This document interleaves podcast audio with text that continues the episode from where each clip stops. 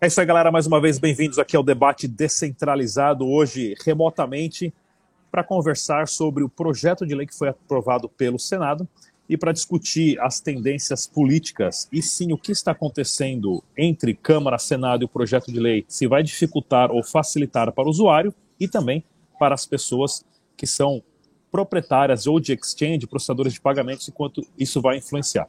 Hoje, para bater o nosso papo aqui, a gente tem aqui o Rafael Stanfield, ele que é advogado, também especialista em criptomoedas, e o André Horta, ele que é o CEO da Bitcoin to You, uma das exchanges mais antigas do Brasil. Bem-vindo a todos. E para a gente manter uma linha de raciocínio, eu tenho aqui a nossa super linha do tempo, a gente vai conversar sobre regulação do Bitcoin no Brasil, ah, também relacionado agora se é legal, se não é legal, quem que vai dizer é, Banco Central, é COAF, ah, quem que vai realmente dar a última palavra, Bitcoin vale, não vale. Vamos falar também sobre Câmara e Senado, onde nós tivemos lá na Câmara já há quatro anos o deputado Áureo montando uma PL, mas o Senado chegou atropelando. Vamos discutir sobre isso, o impacto que vai ter no real digital e também o futuro promissor entrando um pouquinho na parte agora que essa semana a invasão da Rússia dentro da Ucrânia despencando o preço total das criptomoedas e também do mercado tradicional. Então vamos começar aqui com regulação. Rafael Stanfield, fala para gente, você que é advogado especialista uh, em criptomoedas, essa regulação que saiu agora foi aprovado pelo Senado. O que, que ela traz de impacto positivo e negativo? Maravilha, vamos lá. Só trazendo um, um histórico para a galera do que, que aconteceu, bem rapidamente. É, começou um projeto de lei lá em 2015, com o Rádio Ribeiro.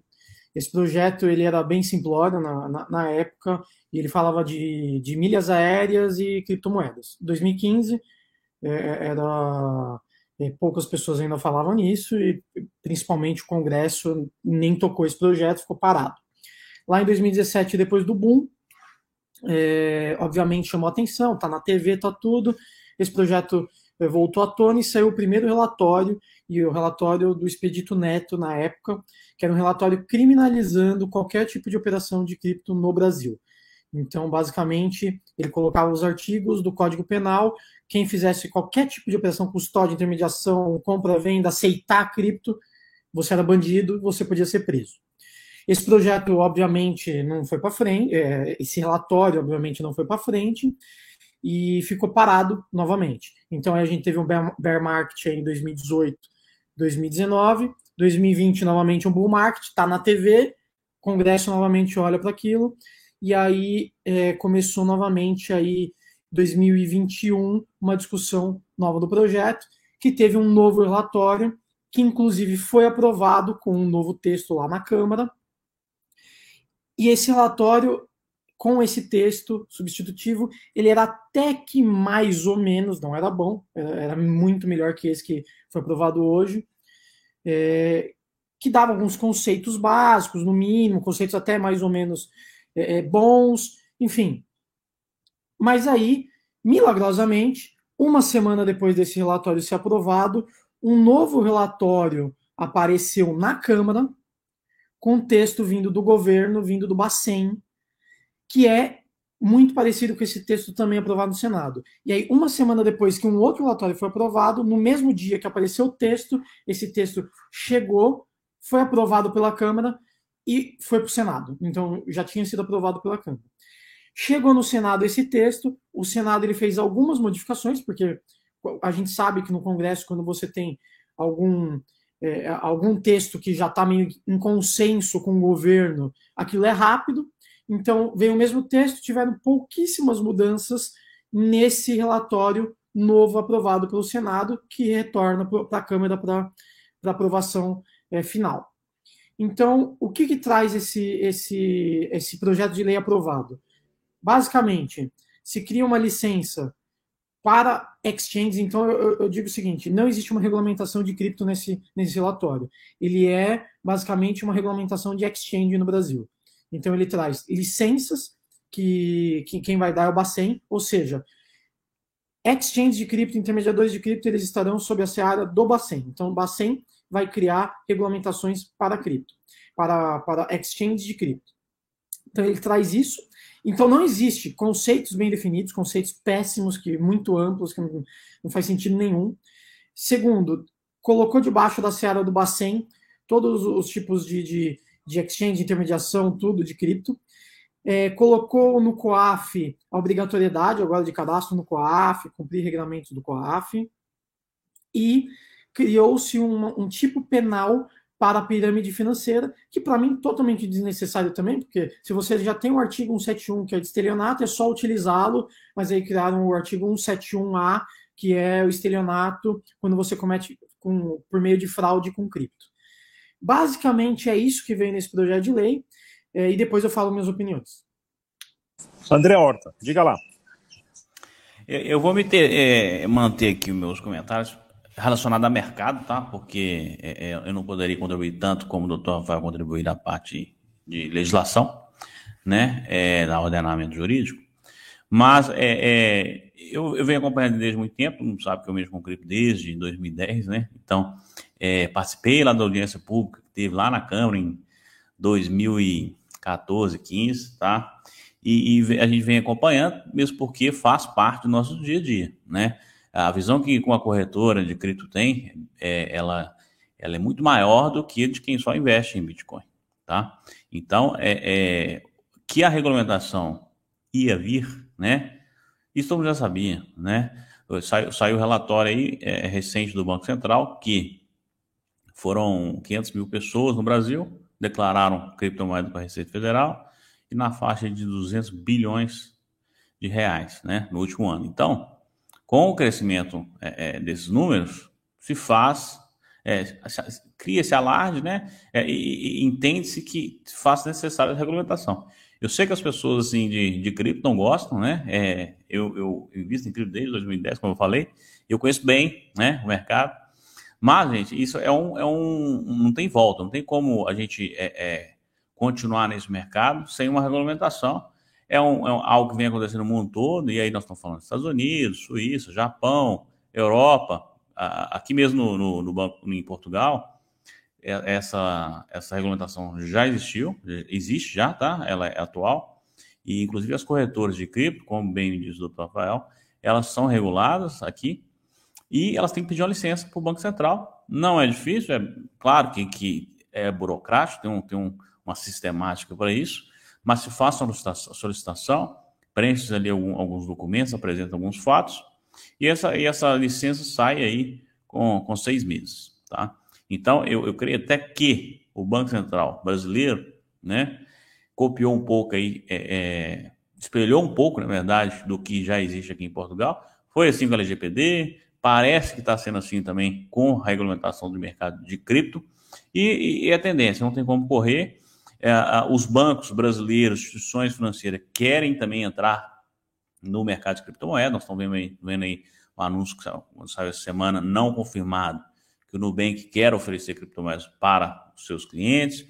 A XP parece estar se movimentando nesse sentido também, BTG. Então, é, é, o que eu vejo acontecendo foi a necessidade do mercado de criar-se ali uma regulamentação, sair, tentar sair um pouco desse, desse essa zona cinzenta, para que investidores institucionais, grandes corporações, passem também a atuar nesse mercado. Legal, batendo um papo aqui então, ó, governo preocupado em proteger o cidadão, sim ou não? Ou isso é só uma forma? Porque a gente sabe que o nosso governo tem realmente essa preocupação em proteger as finanças do indivíduo, ou isso é uma forma dele achar brechas no sistema para taxar e cobrar mais imposto ainda, não só do indivíduo, mas também como os projetos de criptomoedas. Uh, Rafael, diga lá. Bom, é, isso que o André comentou, de fato, sair da zona cinzenta é importante, mas eu, eu entendo que um projeto de lei ele poderia ter saído com de fato com ali definições, com regramentos que ajudassem o setor a prosperar, novos empreendimentos e tudo mais. E aí, e é o que eu tô, eu coloquei isso no Twitter, coloquei isso em todo lugar. Eu não entendo como marco, né, um marco legal de um setor quando isso vem por meio de uma licença e a criação de um crime, de um tipo penal. Eu, eu vejo isso que é, é, muito, muito simplório, algo que parece que só quer controlar mesmo e não desenvolver né, o mercado. E, e, e, e, uma coisa que eu não gosto também em projeto de lei desse sentido é o seguinte: você tem uma casa do povo que, né, que é o Congresso. O Congresso ele é o que dita as regras e que cria as leis. Então a lei é o que dá segurança jurídica para um país. Quando você cria uma lei e simplesmente você coloca na lei, olha, quem vai criar, quem vão criar as regras é, uma, é um órgão X ou órgão Y, você está dando uma carta branca para um órgão, no caso o Bacen, para ele fazer do jeito que ele quiser. Então, é, lá não está especificado, olha, vai ter a licença assim, assim, assado, ela vai sair no prazo de tanto, é, os requisitos é, da, dos diretores são esses, ou qualquer coisa do tipo, que eu já acho besteira, que você já, já diminui aí os empreendedores, até os mais novos, de empreender, eu acho que é um, fica um pouco mais difícil. E aí, com isso, você dá uma carta branca a um órgão, e num órgão brasileiro que é comandado por bancos. Já começa por aí que. Então, é de fato o que o André falou. É, XP vai querer entrar, Itaú está entrando, está todo mundo entrando, e o mercado ele vai, vai ser dominado por grandes oligopólios. Ponto.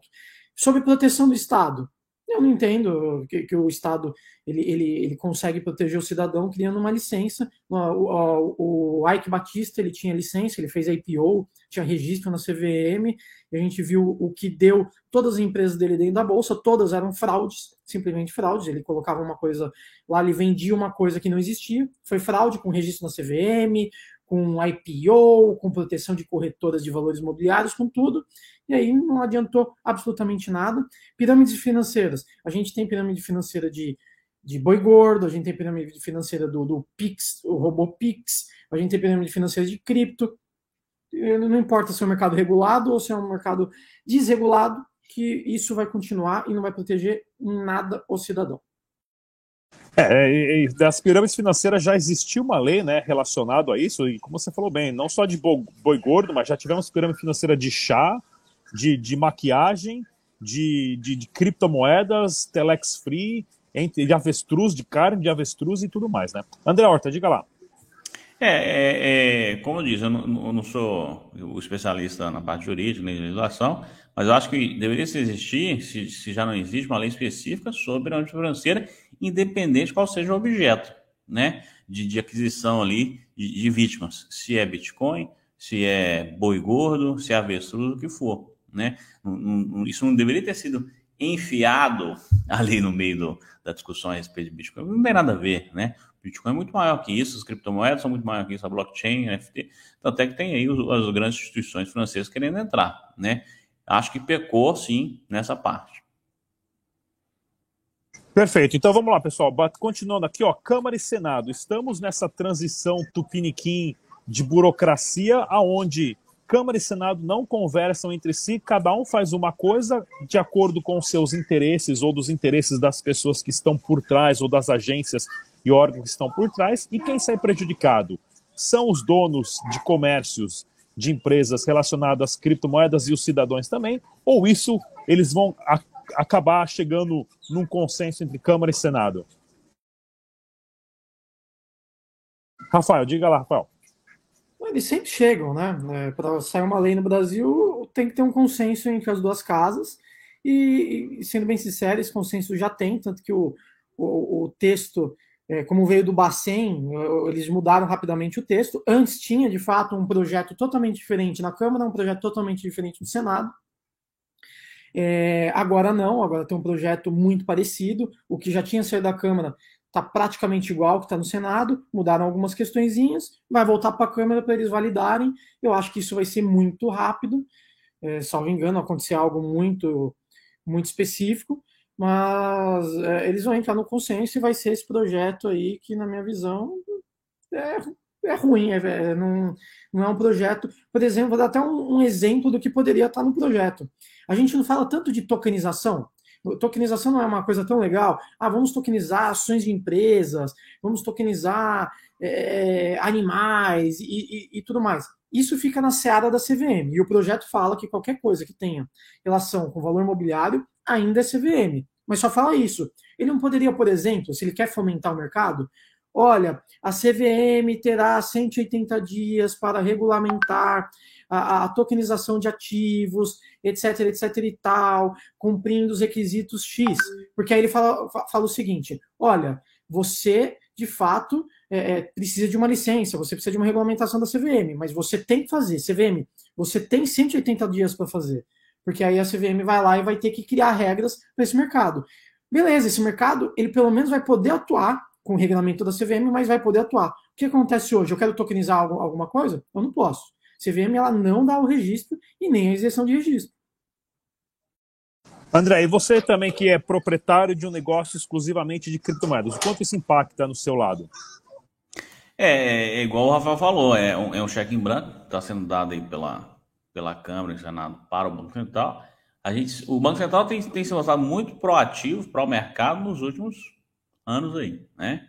Então a gente espera que, né, o Banco Central com essa, ele, deve criar ali requisitos e, e descrever melhor, né, como, como uma empresa pode atuar no mercado de criptomoedas. E a gente espera aí que, que o órgão é, é, é não não destrua o mercado, que é o mercado brasileiro de criptomoedas está crescendo bastante, emprega muita gente, né? É um mercado de alta tecnologia. Então, se o Brasil quer começar a melhorar essa balança de exportação de commodities, mas exportar tecnologia também, é através desse tipo de mecanismo, começa ali que a gente consegue é, é, é, dar subsídios, ferramentas para que isso aconteça, né? E agora, qual é o impacto disso que nós vamos ter no Real Digital, que também já é o PIX que está em andamento, porém, segundo a, a, o Banco Central, vai ter aí várias conexões via API, aonde o Real Digital vai passar a ser um controle total das finanças do indivíduo e qualquer pessoa que usar, que já hoje já usa Pix e vai começar a usar o Real Digital no futuro próximo, vai estar sendo monitorado 100% pelo Estado em todas as suas transações de compra, venda, pagamento de salário, recebimento de fundos e quanto isso pode impactar nesse mercado, né? Sabendo que o real digital aí é, é, vai ser muito fácil também para o Estado conseguir pausar, sacar, é, é tirar o dinheiro da mão do indivíduo, talvez sem até uma, uma autorização de um juiz ou algo assim, como recentemente nós vimos aqui no Canadá, que foi aprovada aí uma lei, um ato de guerra de emergência, aonde o primeiro-ministro Trudeau tinha o poder, sem passar pelos meios jurídicos, de pausar, né, ou fechar qualquer conta bancária de indivíduos que não concordavam com o governo dele. Diga lá, Rafael. Bom, é, eu não sei exatamente a estrutura que eles vão utilizar por real digital, mas se for uma estrutura é, é, de fato programável, que é o que as CBDCs elas, elas, elas querem fazer, né? Que são as moedas de, do governo.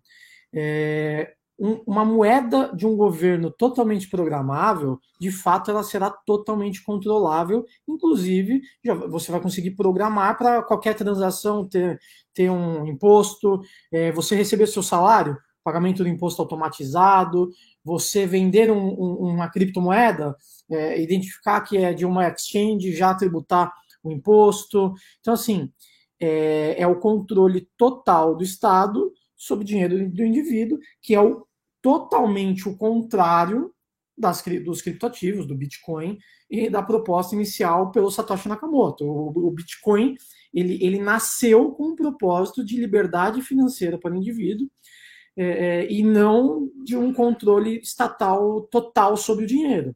É por isso que a, a blockchain foi criada para isso, de uma forma distribuída, para de fato ser incensurável e, e tudo mais.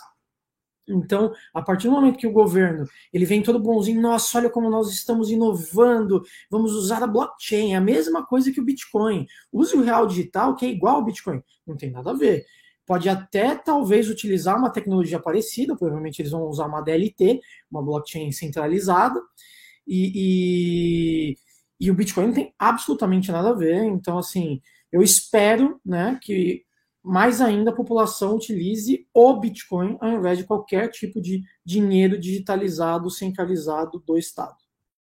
André.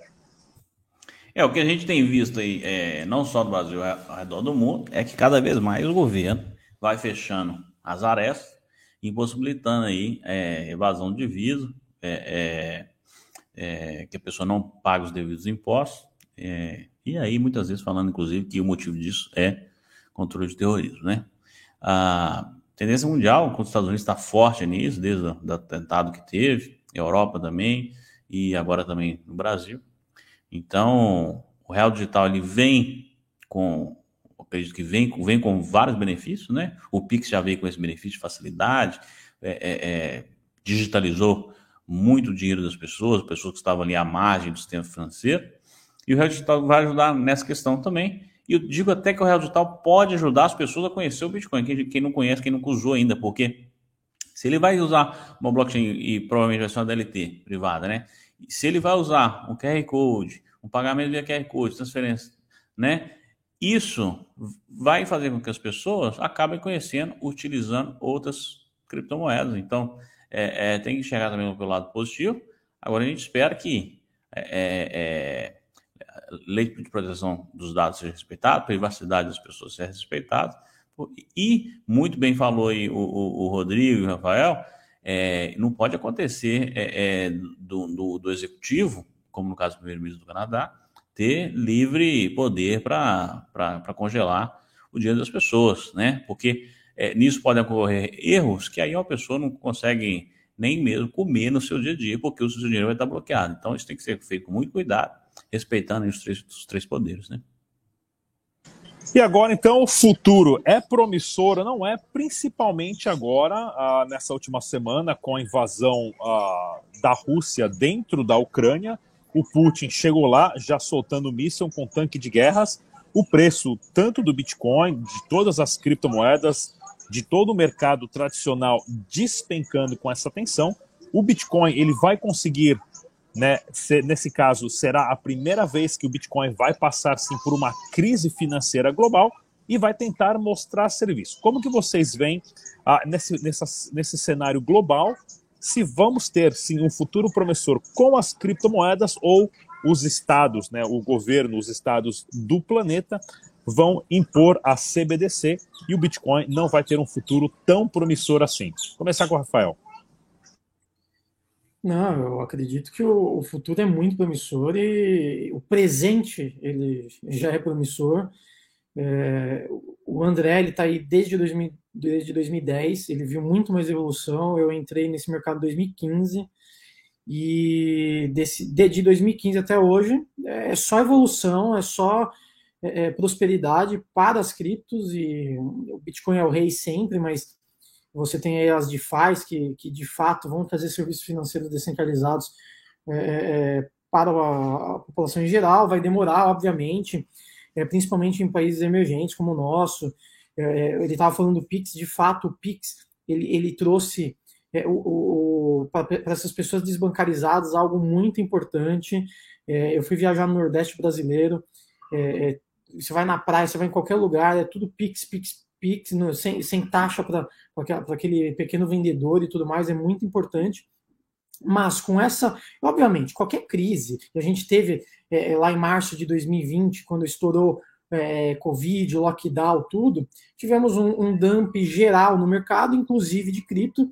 Aí naquela época eu até pensei, falei, poxa, mas será que a cripto, né, não, não seria nesses momentos que a cripto deveria crescer e tudo mais? E a gente viu que alguns meses depois ela decolou, ali é um medo natural, porque a, a cripto ali, o mercado ele é natural, ele mexe com o psicológico de, uh, das pessoas, do mercado em geral, e quando o mercado está com medo, ele quer ficar líquido. É, é, é natural, ou até líquido para comprar mais barato alguma coisa, ou a bolsa está caindo para caramba, você liquida a cripto para querer comprar bolsa. Gente, é um investimento, a gente sabe, sabe disso.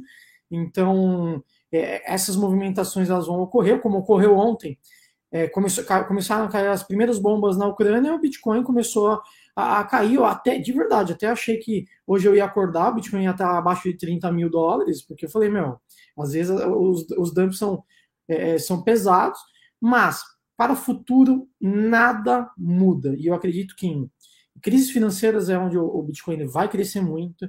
É, é, em guerra, na, na, na, minha opinião também, é onde o, o Bitcoin vai conseguir crescer muito. Então, para mim, futuro promissor, como sempre, de forma fundamentalista, nada muda para o Bitcoin. André. É, o, cenário atual da guerra aqui da Europa, né, ali na Ucrânia com, com, com Rússia, é, é, é grave, né? É, é, a gente não sabe qual que vai ser a escalada dessa tensão aí, para se vai envolver outros países, né, de forma de guerra mesmo.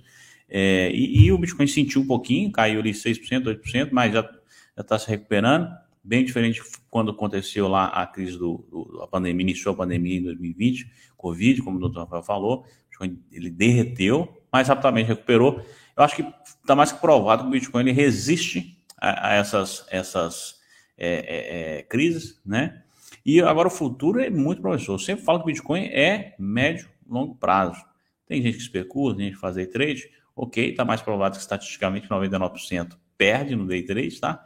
Agora no hold, para quem faz médio e longo prazo, só analisar o gráfico, né? Cada ano o Bitcoin sempre fechando mais alto que o, o, o último ano. E, e, e, nós estamos falando de Bitcoin sem falar das DeFi, né? São excelentes. É, é, é, tem muita coisa no mercado, pouco brasileiro conhece, mas tem é, operação de, de, de, crédito.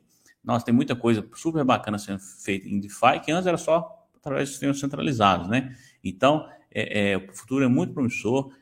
comparando aí das CBDCs que foi falado, CBDC, gente, muita gente fala assim, ah, CBDC vai acabar com o Bitcoin. Isso é uma bobagem de falar, porque CBDC ela é lastreada no, no, no, no fiat currency, no, no, é uma CBDC lastrada em real, é lastrada em dólar, lastrada em, em yuan. Então, não é uma moeda para especular, não é uma moeda para investir. É uma moeda, muito, talvez, para fazer remessa internacional, aí pode ser bem eficiente, e aí quem vai talvez ser prejudicado com isso é a Ripple, que ela presta esse tipo de serviço de tecnologia, né? para o Santander e outros bancos. Então, CBDC pode prejudicar quem faz, é, é, é, pode melhorar as remessas para a maioria das pessoas, remessas internacionais, pessoas empresas, mas CBDC não é, é para ficar investindo, né? você não vai ganhar dinheiro com aquilo ali, né? E nem tampouco, talvez perder pela inflação, né? Se você investir em CBDC. Mas o Bitcoin vai continuar existindo, é, é, ele é deflacionário, então a tendência é sempre é, é, é, o seu crescimento, é matemático isso, né? Não sou eu que estou afirmando, isso é pura matemática. Então eu, eu gosto, acredito e vou sempre continuar investindo em criptomoeda.